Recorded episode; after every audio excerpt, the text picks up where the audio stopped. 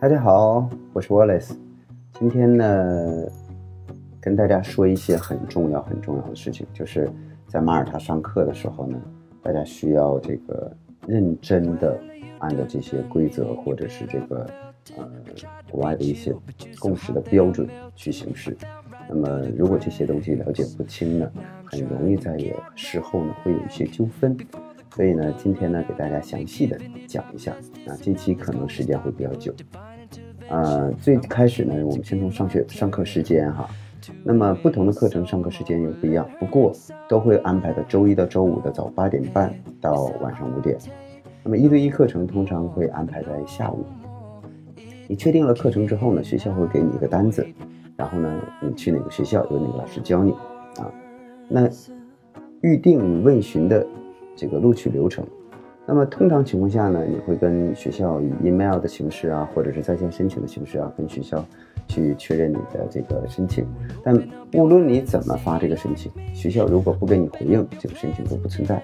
学校回应了，那么比如说让学生去付款，如果在没有在指定的这个日期之前把款付了，那么学校。啊，没有确认到你的收款，这些所有的 invoice 的代号都是不生效的，它没有办法支持你去做签证处理啊。那么，所以当你所有的这个呃预定都要以学校给你的呃回执为准。同时呢，学校会给你什么样的材料呢？当你这个呃呃学费都交过了之后，学校会给你录取通知书、食宿的确认单啊，包括呢。你的呃签证的支持信啊，甚至还有你的 receipt，就是收了你多少钱，他就会给你开多少的这个呃 receipt，就是你的这个收据。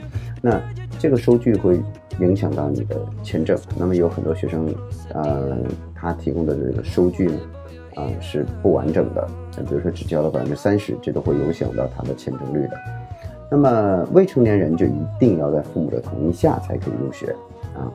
学生的特别需求啊，如果说您有生病啊，或者身体上有残疾这样的一个情况，一定要告知学校呢，会给你提供安排，啊，便利性。但是你的产生的费用要学生自己这个承担。支付呢，通常情况下现在是以支付宝的形式、信用卡的形式或者银行汇款形式都可以。那现在呢，中国办公室开放了那个跟啊马耳他国家教育网。做一个互动，就是通过马耳他国家教育网的淘宝平台可以支付。那这个好处是什么呢？哎，你把钱支付给支付宝了，大家都知道，实际上没到银行的账户，没到那个呃这个学校账户，那么你就开始申请签证。等你签证下来了，我再给你付款。如果签证没下来，我申请退款，那又回到了学生的账户里边。所以这个对于学生真的是非常非常方便而且安全的啊！而且申请的周期和风险都非常的短和小。签证呢，明确说一下，如果你跟学校申请，无论是办公室还是欧洲的我们的办事处，都签证都需要自己办，啊，都需要自己办。学生需要自己处理签证问题，这个是写在了学生手册守则中的，或者通过中介公司办理啊。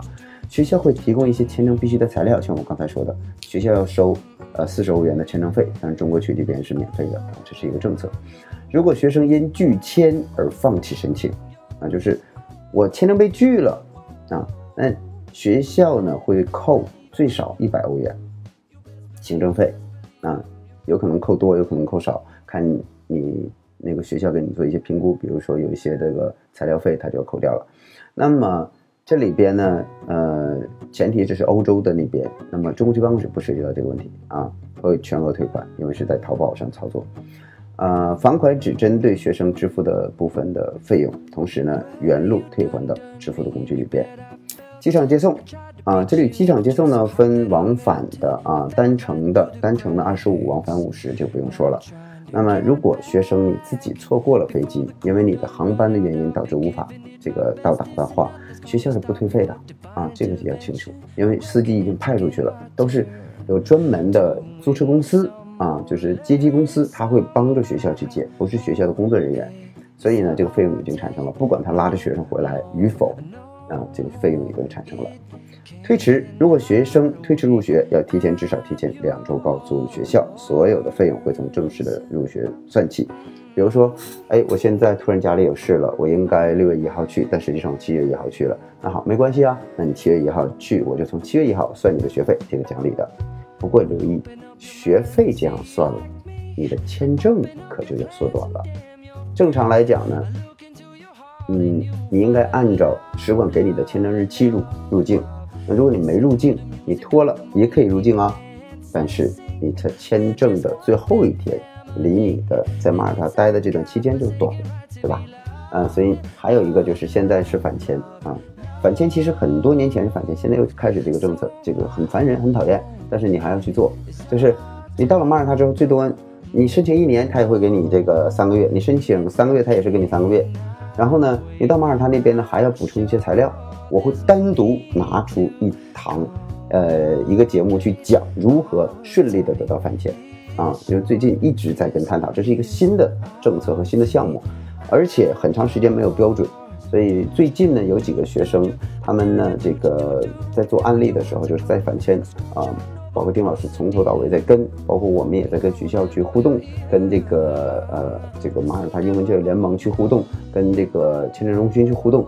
互动的结果呢，就是发现，其实我们找到了一个非常有效的一个方式，就是只要你做到一二三这几个东西，那你就能够顺利得到签证。我会单独拿一个项目去说啊，在下一期。那么房款与取消费啊，这里边非常强调一下叫契约精神。什么叫契约精神呢？就是老外整个的社会，西方的文明的建立都是建立于契约。就是你，比如说信用卡，你签字，那就是你，你就视同你的这个生效了啊。另外一个，我们你去预定课程，我们在学校的管理体系来讲，你预定了课程，并且为这个课程支付了，所以就相当于你已经默认了两双方达成了一个共识了啊。那如果你说这个课程我不预定了，你取消啊，之前在没有付款之前取消都不会产生任何的费用啊。但是，一旦付了款之后，就说明你已经认可这个事情了，所以呢，就会按照你们俩的协议和合同，比如说你的 receipt 或者你的课程的结构来去走。那特别是在旺季啊，在旺季的时候，如果你预定了食宿，你不去，会给学校带来很大的损失。其实这里扣款最多的应该是马大的语言中心。据我所知，马大的语言中心，它要扣你至少百分之二十五的食宿预定金。啊，你预定了四周，比如说是这个八百欧元，那么百分之二十五你就要，就就算你被拒签了都要扣掉。而马大收的马大语言中心收的什么高呢？就是它的这个不可返的费用就比较高，就是不管你成不成功，二百五十欧元我要扣掉。啊，你要不给我付钱，我也不会给你开这个录取通知书，什么都不会给你开。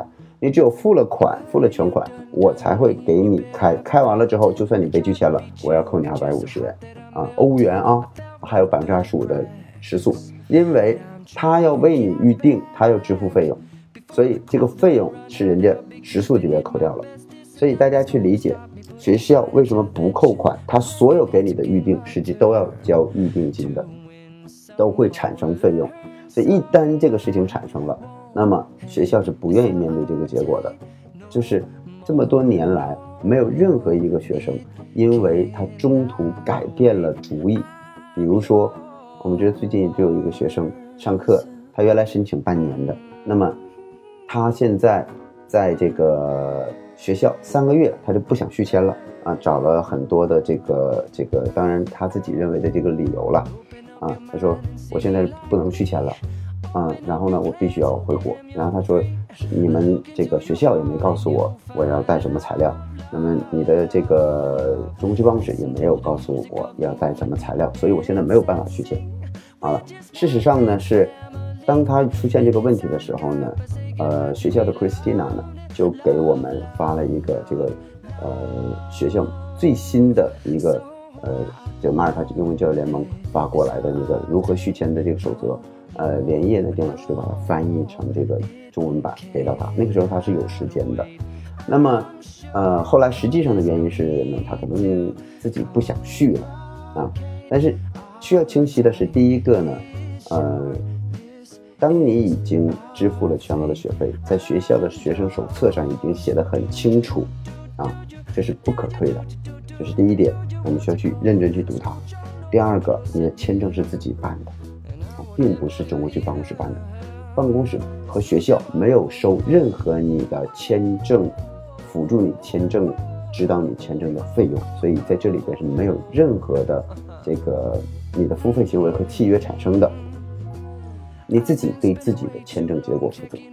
所以你想待，那你就多待一呃，待到你能待的那个呃六个月。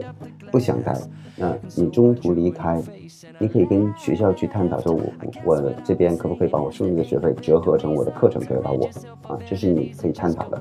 另外一个就是，嗯，你想去让学校给你去退费这个行为，实际上你需要搞清楚，我中国区办公室这一块，它只是一个 transfer。他把钱转到了学校，学校呢已经收到了你的录取和确认信，并且呢你已经认可了这个给你开的课程结构，你才交付的这个费用，所以在这里边已经产生契约关系了。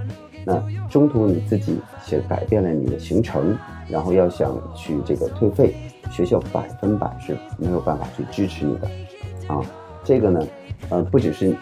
这个 ACE 是这样，所有的学校都是这样，啊，所以我想呢，最好的方法就是在你离开离境之前，你能够把你所有的课程都上完，啊，把它回一下。当然这个呢，校长那边应该是可以沟通，啊，所以在这个学生手册上明确的说，学生入学后所有的费用是不可退返的。如果取消课程，需要提前十四天入境的。入境前十四天你取消，那个时候扣你一些行政费。如果小于十四天，扣一周的啊。ACE 是规定一周的学费。有些学生只要开，只要开课了，像 Gateway，只要开课了，根本就不会给你退任何费用啊。那么银行汇款各种费用肯定是学生产生的，因为毁约在先，或者是说我们嗯对我的行程有改变了，视同是一个违约行为。这个违约行为的责任一定要由违约者来承担。英文水平呢，就是我们建议啊，强烈建议学生在马耳他来马耳他之前做一个英文能力测试，以方便我们的学生安排最适合他的课程和班级。学生呢可以在线完成测试，如果学生无法适应这个申请课程，那被调到适合他的级别再去听课啊。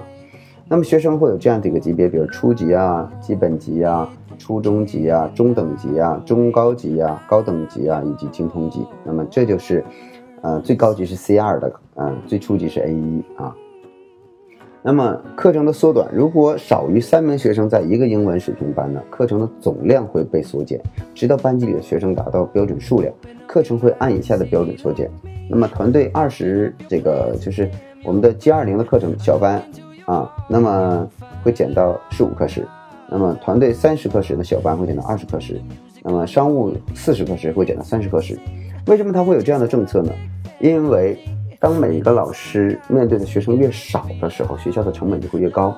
那么遇到的学生越少，老师给每个学生支持的时间就会越多。所以呢，他就会通过这个方式来去这个呃，事实上你每个人他得到老师的这个帮助的时间单体是增加的。所以呢，嗯，也应该算是一种合理的解释。那么假期与休息啊，这里有很有意思哈。他说：“如果你长期的课程，这个学生你可以休假的，嗯，比如说我申请二十四周，那好，我我可以休假四周啊，两两周。那我我申请二十四周以上的呢，就是这个四周。什么叫休假呢？就是哎，我现在休假出去玩了，呃，我的课的学费是不减的，我会给你延续啊。就是这不过中国学生遇到一个问题是什么呢？签证没有办法延续，你签证还要续签，所以中国学生来讲，你就不要休假了。”啊，你可以休两个星期去别的地方玩，回来了之后，相当于你的课程少了两个星期，因为你，要不你就去续签，续签为了这两个星期你搞了很多的手续，就不知道了啊。好了，公共假日，马耳他有一个公共假日，呃，其实不是有一个了，有很多，它叫 public holiday 啊。那么他会给大家放假，课程呢尽可能在当周补充，但是呢不一定全部补充，学校说说清楚了啊。大家公共放假的，那么都放假。但是呢，能补多少补多少啊！一对一课程会全额上满，你预预定老师的，老师放假你也放假，回来了之后我们调班就好了，对吧？那么一七年的公共假日是二月十号、四月十四号、七六月七号、九月二十一号、十二月八号、十二月二十五号，这是公共假日。如果你文件丢了，重发二十五欧元，那，学校收费，中国籍办公室呢这块就不收费了。呃，预定的预定收费，就是学校保留权利，对所有超越于学校提供课程以及提供标准的服务内容收取这个增值服务费。啊，这个比如说医疗救援啦，比如说哎，啊有有有你在这个外边迷路了，然后让学校接一下啊，它要收费的。那么考勤呢，就是学生迟到五分钟，老师有权决定你不允许你进课堂，学生会自动失去这个上午的课程。那么迟到是对学老师的极大的蔑视啊！缺少课程不会被重新安排，所以学呃老外很重视准时的嘛，对吧？学生的出勤率达到百分之八十以上，完成他们的作业才可以得到结证啊！如果经常旷课的，no 啊，在课程中使用手机被禁止啊，会没收啊，下课再给你。呃，学生公寓呢要严刑，要高度要求自己啊。有的地方禁止吸烟啦，或者是说，呃，严禁在这个呃很晚的时间，十二点以后回宿舍了等等的这些东西都要遵守。政策的和条例就是所有学生学习期间遵守马耳他国家法律、学校的纪律。我们呃接到来自学生的预定时，学生会得到相应的信息，关于周期啊、条件啊、政策条例啊。不遵守法律条例和事情都不会被接受和允许。啊，甚至可以导致开除。什么学校会开除呢？比如说，学校期待所有学生都非常顺利的成长，有礼貌啊，关注身边的人，热情啊，社交啊，积极啊等等的。如果学生的行为令到校长、老师、同学身边的人，无论是课堂中还是宿舍中，感觉到不舒服，或者他人的人身安全有威胁，这都不被允许。啊，留意，如果。你的行为对别人有威胁，或者威胁他人的方式去陈述你的这个语言，这个在国外是非常严肃的、非常严重的一件事情，也很可能被学校开除掉，而且你交的学费不会被退。如果学生经常违反纪律，校长、老师、部门负责人保留开除学生的权利。那么住宿的纪律啊，大家听好了，住宿啊，在公共场合室内电梯严禁吸烟，在国这是法律。不要制造噪音，特别十二点以后，在公寓不可以接待客人，不可以在公寓举行派对、聚会，在使用完厨房或卫生间及时清理，在打扫卫生的日子要把自己的东西收拾好，不要锁门以方便工作人员工作。在这里呢，离开公寓前所有电器必须关闭，任何违规用电都会收取房相应的费用。如果学生是合住的，不要把自己的物品放在别人床上。哎，在每次出公寓门时，八点半之前要随手把垃圾带走。学生自己啊要保管好钥匙，如果丢了照价赔偿。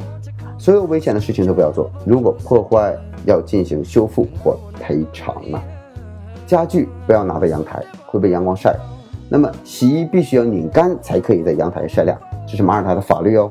学校在必须的时候有权进入公寓及学生的房间。学校的工作人员同样有权进入公寓和学生的房间进行打扫，以准备迎接新同学到来。公寓呢是要有押金的，为了防止出现破坏事件，要支付一百欧元作为押金。这个押金呢会被返还，如果学生居住期间没有产生任何的问题。马耳他环境建设税啊。所有的学生，无论来自哪个国家，都支付每晚零点五欧元的房间税，这个到马耳他才要支付的。作为法律，所有的英文学校都要代政府收缴这个费用，学生必须支付这个费用，在学生第一天到达马耳他的时候就要支付。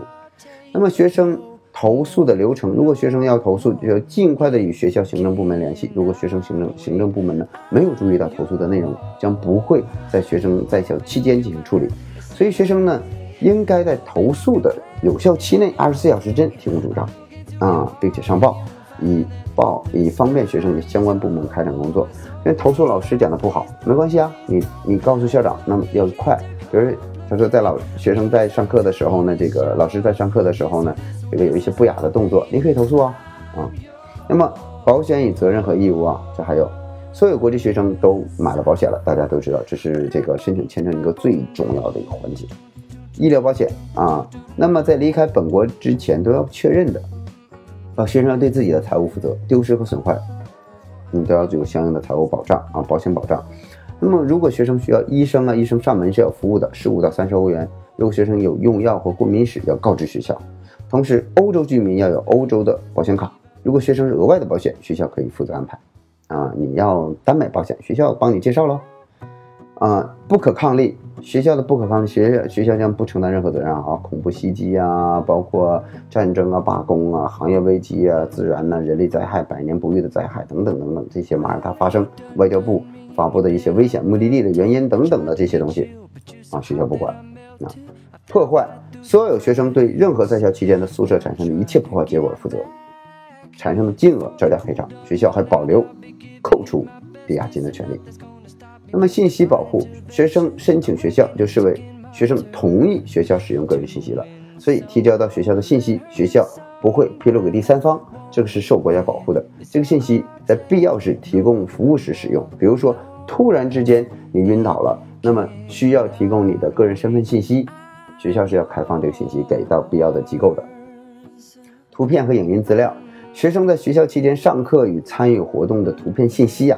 会自动授权给学校用于宣传材料和设计制作，所有的图文资料，学校都是可以免费使用的。如果学生不想要被拍摄，主动提出来，学校保证不拍你啊。中介，所有的中介必须正式签署合作协议。